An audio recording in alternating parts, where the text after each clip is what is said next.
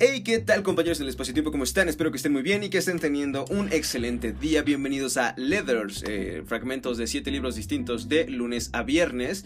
Eh, yo soy Rich, su anfitrión eh, de East Rich. Espero que estén muy bien y que estén teniendo pues una excelente cuarentena. Vamos a empezar con lo que nos importa, que aquí son los libros, en este caso. vamos a empezar con el primer libro, que es Cómo ganar amigos e influir en las personas. Nos quedamos el día de ayer leyendo un poco más acerca de Carnegie y cuántos discursos según había, eh, había criticado. A ver si es cierto. y bueno, continuamos con esta lectura que es, me parece que de uno de sus colaboradores. Eh, es como su, la descripción de su carrera, es la introducción pues del libro. Seguimos en ella y ya casi la acabamos, pero bueno, eh, hay que darle su tiempo a cada texto. Y también no, no queremos, que es lo que buscamos con este podcast, asediarnos con un texto demasiado tiempo. entonces, empecemos. La misma carrera de Dale Carnegie, llena de grandes contrastes, es un notable ejemplo de lo que puede realizar un hombre cuando le obsede una idea original y le enciende el entusiasmo. Nacido en una granja de Missouri a 10 millas de un ferrocarril, no vio un tranvía hasta que tuvo 12 años, pero hoy, a los 46, está familiarizado con todos los extremos de la Tierra, desde Hong Kong hasta Hammerfest, y en una ocasión estuvo más cerca del Polo Norte que lo que cualquier general del almirante Byrd en, en pequeña América estuvo jamás del Polo Sur. Este mozo de Missouri, que solía recoger fresas y cortar cizaña a razón de 5 centavos la hora, percibe un dólar por minuto para adiestrar en el arte de la autoexpresión a los dirigentes de grandes empresas. Este vaquero de otrora, que, arreaba ganado y marcaba terneros en el oeste de Dakota del Sur, fue más tarde a Londres y organizó funciones teatrales bajo el patrocinio de Sea Alteza Real, el príncipe de Gales. Este hombre, que fue un fracasado la primera docena de veces que trató de hablar en público, se convirtió después en mi gerente general. Gran parte de mis triunfos se han debido al aprendizaje que realicé a las órdenes de Dale Carnegie. Carnegie tuvo que luchar por conseguir una educación, porque la mala suerte golpeaba sin cesar a las puertas de la vieja granja en el noreste de Missouri. Año tras año el río 112 se salía del cauce y ahogaba el maíz y se llevaba el heno. Una vez tras otra los cerdos ya engordados se enfermaban y morían de cólera. Desaparecía el mercado para las vacas y las mulas y el banco amenazaba con ejecutar la, la hipoteca. Enferma de desaliento, la familia vendió la granja y compró otra cerca del Colegio de Maestros del Estado en Warrensburg, Missouri. Podía conseguirse alojamiento y comida en la ciudad a razón de un dólar por día, pero Carnegie no tenía ese dinero. Por eso vivía en la granja e iba a caballo al colegio, un viaje de una legua todos los días. En la granja ordeñaba las vacas, cortaba leña, alimentaba a los cerdos y estudiaba sus verbos latinos a luz de una lámpara primitiva hasta que se le nublaban los ojos y comenzaba a cabecear. Y al irse a la cama, a medianoche, ponía el despertador para las 3 de la madrugada. Su padre criaba cerdos de, de Durk Jersey de pura raza y durante las noches más frías había peligro de que los lechones murieran helados. Para impedírselo, para impedirlo, se les colocaba en un cesto cubierto por una arpillera y se les dejaba junto a la cocina. Los lechones exigían alimento a las 3 de la mañana. Cuando sonaba el despertador, Dale Carnegie dejaba el abrigo de su cama, tomaba el cesto y llevaba los lechones hasta las madres. Esperaba que mamaran y lo llevaba de vuelta a la tibieza de la cocina. Había 600 estudiantes en el Colegio de Maestros del Estado y Dale Carnegie formaba parte de un aislado grupo de media docena de niños que no tenía dinero para vivir en la ciudad. Estaba avergonzado de la pobreza que le hacía necesario volver a la granja a ordeñar vacas todas las noches. Le avergonzaba su ropa, pantalones demasiado cortos, chaqueta demasiado ajustada. A medida que se desarrollaba rápidamente su complejo de inferioridad, buscaba algún campo para distinguirse. Bien pronto vio que en el colegio había ciertos estudiantes que gozaban de influencia y prestigio, los jugadores de fútbol y béisbol, y los que triunfaban en torneos de oratoria y debates. Como comprendió que no tenía facilidad por el deporte, decidió ganar uno de los torneos de oratoria. Tardó meses en prepararse para ello. Practicaba mientras galopaba a caballo desde su casa en el colegio y del colegio a su casa. Practicaba discursos mientras ordeñaba vacas. Y después subió a un, fardo de veno en el granero y con un gran entusiasmo y muchos gestos arengaba a las estudiadas palomas acerca de la necesidad de contener la inmigración japonesa. Más a pesar de todo este entusiasmo y de todos estos preparativos, fue derrotado una vez tras otra. Tenía entonces 18 años, era sensitivo y orgulloso. Tanto se desalentó que quedó tan deprimido y hasta pensó en suicidarse. Y de pronto comenzó a triunfar, no solamente en un torneo, sino en todos los torneos de oratoria del colegio. Otros estudiantes le rogaron que los preparara y también ellos triunfaron. Terminados ya sus estudios, empezó a vender cursos por correspondencia a los rancheros del oeste de Nebraska y del este de Wyoming. Pues acabamos de leer justamente la curva de aprendizaje de Dale Carnegie, como empieza eh, pues su vida como muchos de nosotros en realidad. O sea, tal vez, eh, bueno, tal vez más como mexicano yo creo, no como tanto como norteamericano, pero estamos muy acostumbrados al día a día, a la pobreza, pues que te tiene como teniendo la misma ropa durante un buen tiempo. Bueno, yo por lo menos, no sé, o sea, mucha gente tal vez se compra prendas nuevas cada, cada mes, pero no es mi situación. Eh, sin embargo, pues podemos ver que este sujeto dijo, ok, están estos tipos de éxito y estos tipos de éxito, no se me da esto, quiero ir por eso, y eso es muy importante, definir qué queremos y qué sabemos hacer y qué no, y qué no podemos hacer también. Entonces, pues, muy bien ahí, del el día de mañana, no, el día lunes seguiremos leyendo un poco más acerca de su historia. Vamos a pasar ahora a el libro de los porqués. El día de ayer leímos un poco de por qué los animales hibernan y hoy vamos a leer un poco de por qué en las islas hace mejor tiempo. Veamos. Bueno, nunca llueve a gusto de todos, y siempre habrá quien prefiere el clima continental, pero está bastante aceptado que los climas insulares son más benignos. La razón es que el cinturón de agua que los caracteriza atempera los rigores del frío y del calor, y los hace uniformes y suaves. Además, en las islas suele llover con mayor frecuencia debido a que están completamente rodeadas del mar, que es donde el sol absorbe la humedad que necesita para devolverla a la tierra en forma de lluvia. Y ese mar que rodea las islas no solo suministra la lluvia necesaria, sino que su capacidad calorífica hace que el clima sea uniforme y suave. Sin embargo, eh, sin cambios bruscos perdón, en la temperatura ambiente. En efecto, en verano el mar absorbe gran cantidad de calor de la tierra y del aire, evitando las temperaturas extremadamente altas, y en invierno presta a la tierra y el aire, en invierno presta a la tierra y el aire el calor que almacenó durante el verano, con lo que también modera los rigores del frío. Eh, nos presta más bien, ¿no? En invierno presta a la tierra y el aire el calor que almacenó durante el verano, con lo que también modera los rigores del frío. Ahí está. Pues eso chicos, eh, me parecía un poco obvio, pero obviamente eh, pues habrá quien no, no sé, quien mm, no habrá puesto demasiada atención en estos temas climáticos, ¿cómo se dice? Mm, bueno, en estos temas, 8412 es la lectura del día de hoy y ahora sabemos que pues es porque el mar, mm, eh, ¿cómo se puede decir? Refresca durante el verano y eh, devuelve el calor eh, absorbido durante el invierno. Cosas muy interesantes y que siempre son útiles. Ya sabemos que pues si queremos eh, un poco de calor siempre podemos ir al océano. Pasemos ahora a Humano demasiado humano de Nietzsche y leamos Arte y facultad de la interpretación falsa. Las visiones, los terrores, las desolaciones, los encantamientos del hombre santo son estados mórbidos conocidos por él mismo por razón de errores religiosos y psicológicos radicados, interpreta de otra manera, no como enfermedades. Tal vez, el demonio de Sócrates es una enfermedad del oído, que, conforme a su tendencia moral dominante, se explica de manera diversa de la que pudiera hacerlo hoy. Lo mismo sucede con la locura y el delirio de los profetas y de los sacerdotes de los oráculos. Siempre están en aquel grado de saber, de saber, imaginación y esfuerzo, de moralidad en el cerebro y en el corazón. Los intérpretes son los que lo han hecho todo, entre las facultades mayores de los hombres, a quienes se llama genios y santos, es necesario colocar la de preocuparse, la de procurarse intérpretes que no los entiendan para salud de la humanidad. Ok. Arte y facultad de la interpretación falsa. Vaya, vaya. Eh, ok, creo que, a ver, siempre me pasa lo mismo, ¿no? No, no, no, no, que no, que nadie se altere aquí. Siempre que leemos filosofía hay que pensar, ¿ok? Y esa es la idea.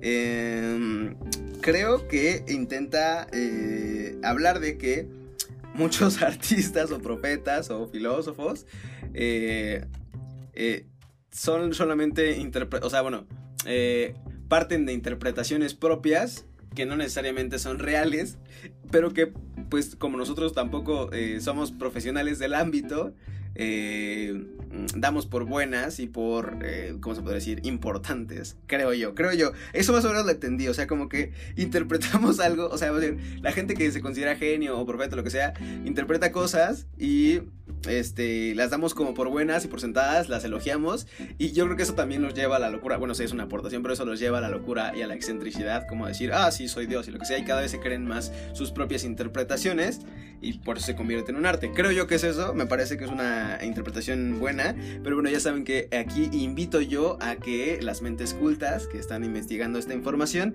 y que están estudiando filosofía y letras, o si tienen otra interpretación, lo dejen en los comentarios eh, en las redes sociales, por favor. Pasemos ahora a las constantes universales de la colección de Un paseo por el cosmos, a continuar con un poco de astrofísica y Dirac y la investigación de si las constantes universales siempre han sido las mismas. Em, ahora leemos, ahora leemos la constante de la gravitación y la presencia de vida terrestre. Una disminución del valor de g con el tiempo, tal como eh, el lo cubró Dirac, tendría consecuencias observables en la Tierra. Aumentaría la temperatura de su superficie y también su radio. Disminuiría la velocidad de rotación sobre su eje, con lo que la duración del día sería mayor.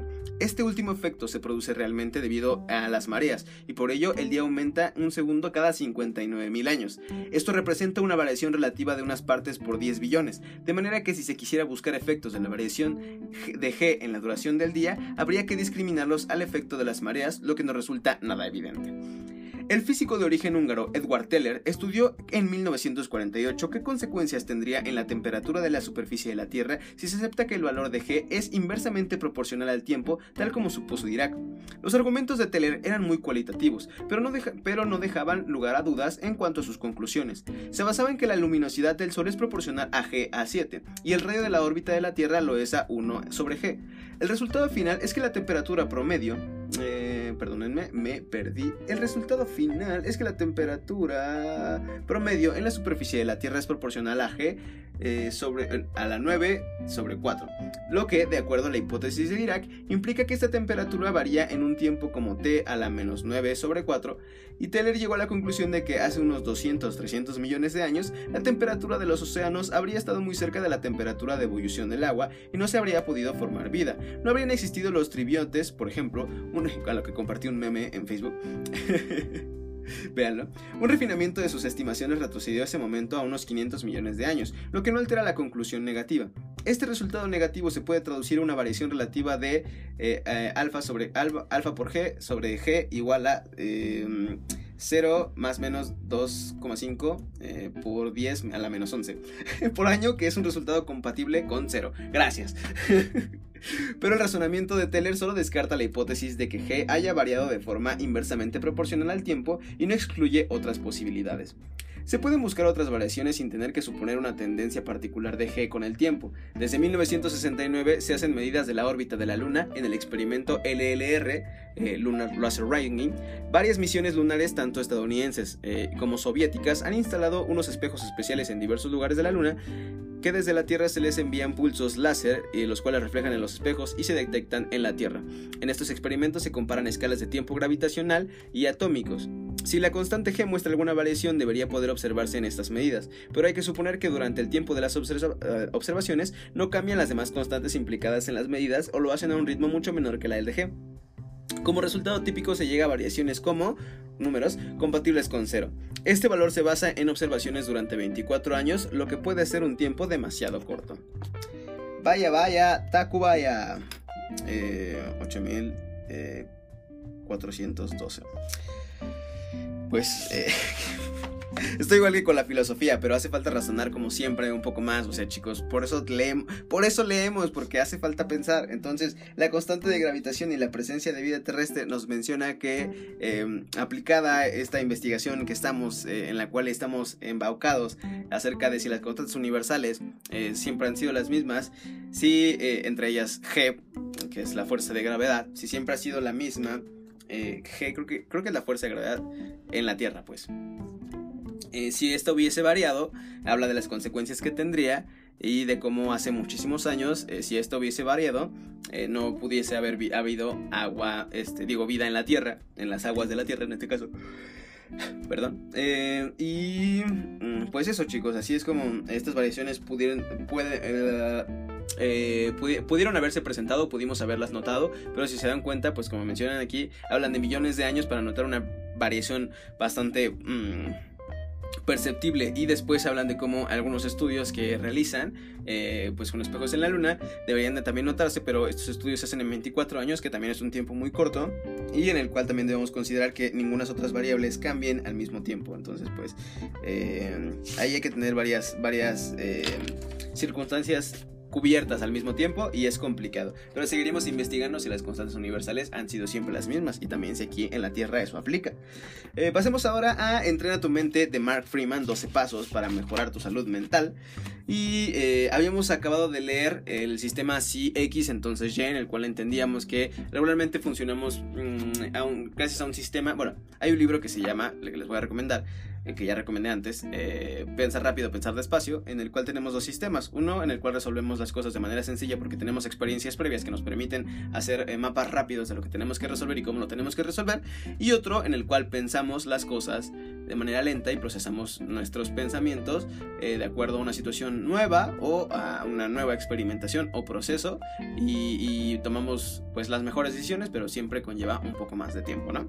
Entonces, eh, nosotros utilizamos este mapa o este mapeo que yo, este, que yo, el pensar rápido, pues, eh, en esta cosa de si X, entonces Y, en el cual eh, automáticamente decimos, o como mencionamos en el capítulo de ayer, si dejo la estufa prendida, entonces mi edificio se incendiará, ¿no?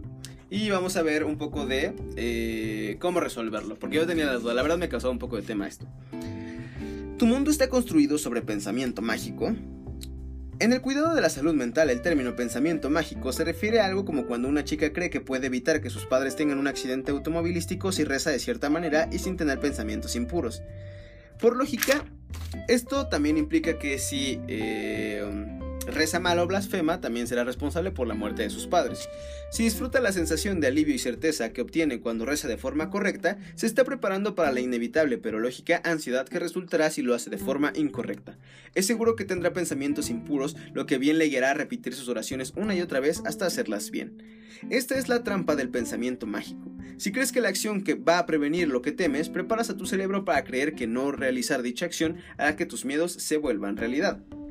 Esperen, ¿esto ya lo leímos o no?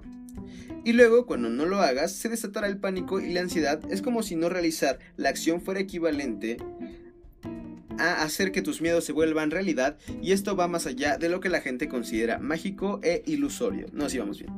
El mismo patrón trabaja si crees que necesitas cambiar tu cuerpo para verte de cierta forma antes de que la gente te quiera o te valore. Esta es una creencia que promueven los gimnasios, fabricantes de suplementos, medios de comunicación, amigos y familiares, pero es una ilusión es creer que los rituales controlarán los pensamientos de los demás, y es una trampa. Si le dices a tu cerebro que debes verte de cierta forma para ser valorado, por lógica lo provienes para sentirse devaluado si no lo sientes así. Si crees que tu pareja te ama porque te envía mensajes largos llenos de emojis, entonces es natural que te vuelvas ansioso cuando te manda uno corto y sin caritas. Si quieres el sentimiento amoroso y cálido que obtienes al abrir un mensaje locuaz lleno de emoticones, también estás escogiendo la incertidumbre aterradora, aterradora de leer una respuesta de dos palabras o Dios no lo quiera, ninguna respuesta. Funciona el mismo patrón si crees que necesitas alcohol o drogas para ser creativo, incluso si solo piensas que necesitas la libreta o la pluma correctas o un ambiente de completo silencio antes de hacer cualquier trabajo. Estás caminando directo a la, trampa, a la trampa. Tendrás que beber o drogarte más o más y más o encontrar un lugar cada vez más tranquilo hasta que tu creación se detenga por completo porque tu cerebro no te deja satisfacer la primera parte de la ecuación. Como discutimos en el capítulo anterior, si crees que necesitas tener un sentimiento específico antes de hacer lo que te interesa, perseguir ese sentimiento te consumirá y ya no deja hacer nada por lo que mm, ya no deja hacer nada por lo que te importa. Cuando eliminas las compulsiones, rompes con este patrón. Si X, entonces Y. A rayos, ya será hasta mañana que leamos la alternativa. Pero bueno, durante este, esta lectura pude entender un poco más a lo que se refiere. No se trata de eliminar estos procesos eh, automáticos, sino más bien... Eh, de eliminar el pensamiento mágico, ¿no? Las consecuencias eh, irreversibles por conexiones que no existen. Como dice ahí, pensar que no hacer tal cosa va a, eh, no sé, no, en este caso lo menciono muy bien, no rezar va a causar un accidente a tus padres, pues eh, ese tipo de pensamiento que condiciona nuestra forma de actuar eh, a rituales, definitivamente, pues sí es tóxico, se podría decir, dentro de nosotros mismos. Ya el día de mañana leeremos cuál es la alternativa. Ahora pasemos a Escuelas Creativas de Ken Robinson. Ayer leíamos un poco acerca de las obviedades de que el sistema de universidades ya no funciona tanto y de cómo también se están dando cuenta y por ello eh, necesitan renovar y mejorar un poco su sistema educativo. Y vamos a continuar eh, con historia de dos proyectos. Una disculpa por esa pausa. con historia de dos proyectos. Al inicio de mi carrera profesional participé en dos proyectos que tuvieron objetivos similares pero un impacto muy distinto. Mi primer trabajo serio, es decir, remunerado, en el mundo de la educación fue a mediados de los años 70. Yo era uno de los tres componentes del equipo principal de un proyecto de investigación nacional sobre la función del teatro en las escuelas llamado Drama 1016. Mi doctorado trataba precisamente de ese tema, de modo que era trabajo de mis sueños, sobre todo porque me pagaban por desempeñarlo. El proyecto estaba financiado por el Consejo de Escuelas, que en esa época era el principal organismo nacional encargado del desarrollo curricular del Reino Unido. En los 20 años anteriores se había producido una rápida expansión del teatro en las escuelas. Muchas de ellas tenían departamentos de arte dramático, profesores especializados, talleres y salas de teatro. Casi todos los distritos escolares contaban con asesores teatrales a jornada completa, algunos de los cuales tenían equipos de profesores que también los asesoraban. En las universidades y facultades existían departamentos especializados que ofrecían cursos de formación teatral para profesores. Existía una gran controversia sobre el verdadero valor de la educación teatral y los mejores métodos de enseñanza. Nuestro cometido era examinar en profundidad la labor de los profesores de teatro en las escuelas y hacer recomendaciones para un futuro desarrollo de esta especialidad. Seleccionamos seis distritos escolares con programas teatrales bien estructurados y colaboramos estrechamente con tres escuelas y con los asesores teatrales locales de cada distrito. Durante el primer año, visitamos nuestras escuelas con regularidad y analizamos en detalle la labor que realizaban los profesores de teatro con sus alumnos. Convocamos encuentros de ámbito regional y nacional para abordar los problemas que afectaban a la educación teatral y organizamos una serie de seminarios para todos los asesores y profesores que participaban en el proyecto a fin de compartir prácticas y perspectivas. En el segundo año trabajamos en un libro, Learning Through the Drama, que proponía un marco conceptual para impartir teatro en las escuelas y en el que aparecía una serie de recomendaciones prácticas. El Consejo de Escuelas siguió financiándonos durante un año más que para más, eh, más que más que para que difundiéramos nuestras conclusiones a través de un programa nacional de seminarios, cursos y congresos. Después de aquel tercer año, la financiación cesó, todos pasamos a hacer otras cosas y las, actividades del proyecto disminuyeron. El proyecto Drama 16 siguió un proceso clásico de investigación, desarrollo y divulgación. Nos desplazamos a las escuelas para conocer la labor que llevaban a cabo, desarrollamos nuestras propuestas y después las dimos a conocer al mundo. Nuestro trabajo tuvo una influencia considerable en las escuelas de todo Reino Unido, incluso después de que el proyecto concluyera. Aunque contribuimos a la fundación de varios colegios profesionales para apoyar a los profesores de teatro, ningún organismo continuó con nuestro proyecto. Fue un programa limitado y en consecuencia tuvo un impacto también limitado. El proyecto arte en las escuelas fue distinto y de ese leeremos un poco más mañana.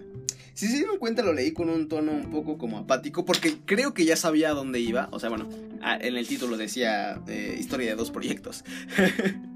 Pero, pero sí, ya sabía por dónde iba, porque aparte Ken Robinson tiene esta cosita de que cuando escribe em, se interpreta muy bien que, la sensación que tiene. Si se dieron cuenta, esos párrafos fueron muy lineales, como muy, ah, sí, pasó tal a tal, muy descriptivos, muy hicimos esto y esto, pasamos por estos procesos, pero no se siente la emoción en cómo lo escribe, ¿no? O sea, sientes como el, ah, sí, fue esto y tuvo un impacto limitado. Supongo que eh, en la siguiente etapa podremos leer un poco más acerca del mismo. Eh, bueno, del proyecto de arte en las escuelas, que suena más interesante. Y ahora sí, chicos, pasaremos a el último libro, eh, que según yo esto ya se había extendido, pero no apenas llevamos 22 minutos, así que irregularmente dura media hora, entonces ahora leeremos el Teteto de Platón para continuar la conversación entre Sócrates y Teteto. Eh, que están hablando de cómo percibimos el ser y si hay un órgano que percibe el ser. Eh, está, habían llegado a la conclusión, al mismo acuerdo de que el alma es quien percibe. Eh, ¿Cómo se puede decir? Pero no necesariamente con eso se conoce la verdad. Vamos a continuar. Con Teteto. enteramente de acuerdo, bueno, en la pregunta que, que se quedó ayer. Y bien, ¿puede uno alcanzar la verdad de algo sin alcanzar su ser? Imposible. Pero, si uno no alcanza la verdad acerca de una cosa, ¿puede llegar a saberla? Claro que no, Sócrates. Por consiguiente, el saber no radica en nuestras impresiones, sino en el razonamiento que hacemos acerca de estas. Aquí efectivamente es posible aprender al ser y la verdad, pero allí es imposible. Evidentemente. ¿Vas a darle entonces el mismo nombre a una y a otra cosa cuando son tan diferentes? No sería justo, ciertamente. ¿Qué nombre le atribuyes, pues, a aquello, al ver, oír, oler y sentir frío o calor? Yo lo llamo percibir, ¿qué otro nombre podría darle? Luego a todo eso le das un conjunto de nombre de percepción, necesariamente. Y decimos que esto no participa en la aprehensión de la verdad, pues no participa en la aprehensión del ser. Por supuesto que no. luego tampoco en la aprehensión del saber. No, en efecto. Por consiguiente, Teteto, la percepción y el saber nunca podrán ser una misma cosa. Parece que no, Sócrates. Ahora es cuando especialmente se ha puesto de manifiesto que el saber es algo diferente a la percepción. Pero nosotros no comenzamos a dialogar para descubrir lo que no es el saber, sino para descubrir lo que es. Sin embargo, hemos adelantado lo suficiente como para no buscarlo de ninguna manera en la percepción, sino en aquella otra actividad que desarrolla el alma cuando se ocupa en sí misma y por sí misma de lo que es. Yo creo, Sócrates, que esta actividad del alma se le llama opinar. Tienes razón, amigo mío. Y así es que ahora, dado que has prescindido de todo lo anterior, tienes que considerar de nuevo la cuestión comenzando por el principio. Vamos a ver si después de haber avanzado hasta aquí tienes una perspectiva mejor. Dime pues, una vez más, ¿qué es el saber? No se puede decir que lo sea toda opinión, Sócrates, porque hay también opiniones falsas. Ahora bien, es posible que la opinión verdadera sea saber, esta es mi respuesta. Si al avanzar cambiamos de parecer, intentamos definirlo de otra manera. Así es como hay que hablarte, Teto, con resolución y no como al principio, como vacilabas al contestar.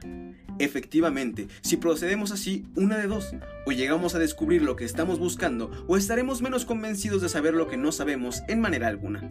Tal recompensa no sería ciertamente despreciable, que es pues lo que afirmas ahora. Hay dos clases de opinión, la una verdadera y la otra falsa. Tú das como definición del saber la opinión verdadera, ¿no es así? Sí, en efecto, así es como la veo ahora. ¿Merecía la pena volver a plantearnos un problema en relación con la opinión? Merecería. ¿De qué se trata? En estos momentos siento cierto desasosiego a otras muchas veces que me ha pasado lo mismo, de manera que quedo sumido en una gran perplejidad ante mí mismo y ante otras personas cuando no puedo decir qué es esta experiencia y de qué modo nos sobreviene. Em, ¿A qué te refieres? Sócrates, me refiero a la opinión falsa. En estos momentos estoy... Ah, no, o sea, esto lo dijo Sócrates. Me refiero a la opinión falsa. En estos momentos estoy todavía en dudas y me pregunto si debemos dejarlo o debemos examinar la cuestión de una manera diferente de la que hemos hecho hace poco. Pues ya lo sabemos mañana, mi querido Sócrates. 8412. Eh, me gusta leer así filosofía porque si no nos confundimos muchísimo. Pero sí, o sea, ya un poquito más de cómo percibimos el ser. Este.